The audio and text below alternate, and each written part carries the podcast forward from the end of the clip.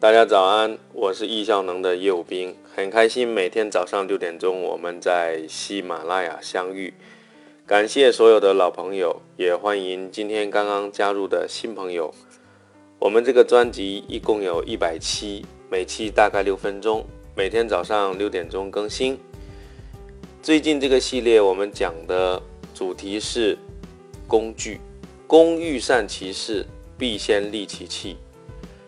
我们讲了很多期的工具，可能有些朋友是很熟悉的，那你可以跳过这部分；也有很多朋友是不熟悉的，那你可以学习一下。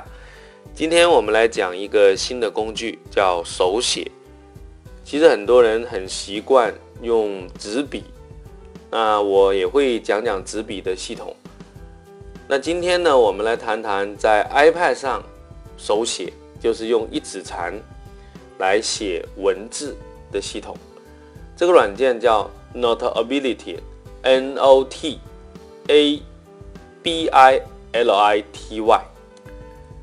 我建议你在 iPad 上去使用这款工具，因为这样用起来很方便。我用它大概有五六年吧，自从有了 iPad 以后，我就开始用这部分。那场景是怎么样呢？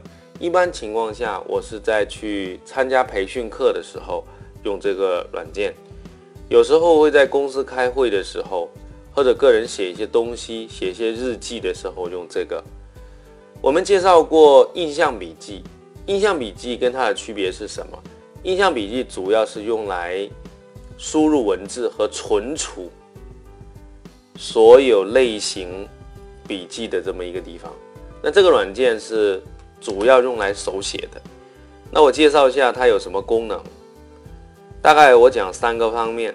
第一个方面，我综合性的概要介绍一下，它可以输入文字啊，也就是说你可以打字。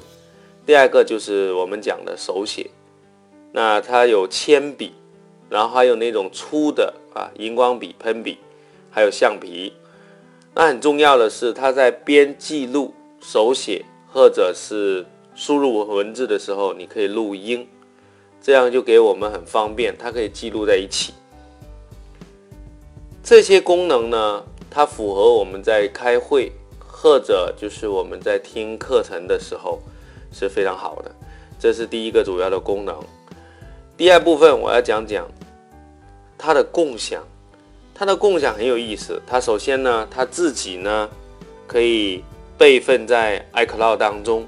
也就是说，调用苹果的 iCloud，然后它可以实现在 iPad、在 iPhone 这设备之间啊，它可以共享。同时呢，我们可以把我们手写完的文件呢共享到印象笔记当中，它会转化成为 PDF，也可以发邮件给别人。那我一般情况下呢，就把它。透过共享这个功能，把它存在印象笔记的相应的笔记本当中。所以呢，这个软件 Notability 是我加工过程的软件，不是我最终存储的软件。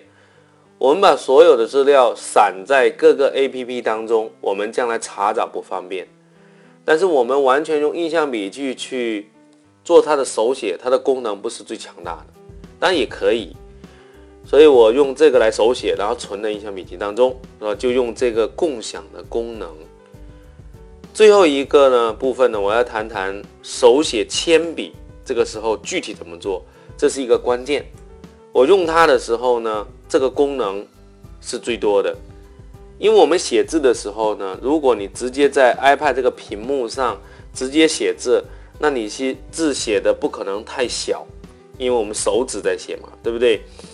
如果你要去买那个笔，就是现在有很多数码笔，其实数码笔你要携带要充电不方便，我不太建议使用。我还是建议你用一个手指来写，这个手指写累了换一个手指。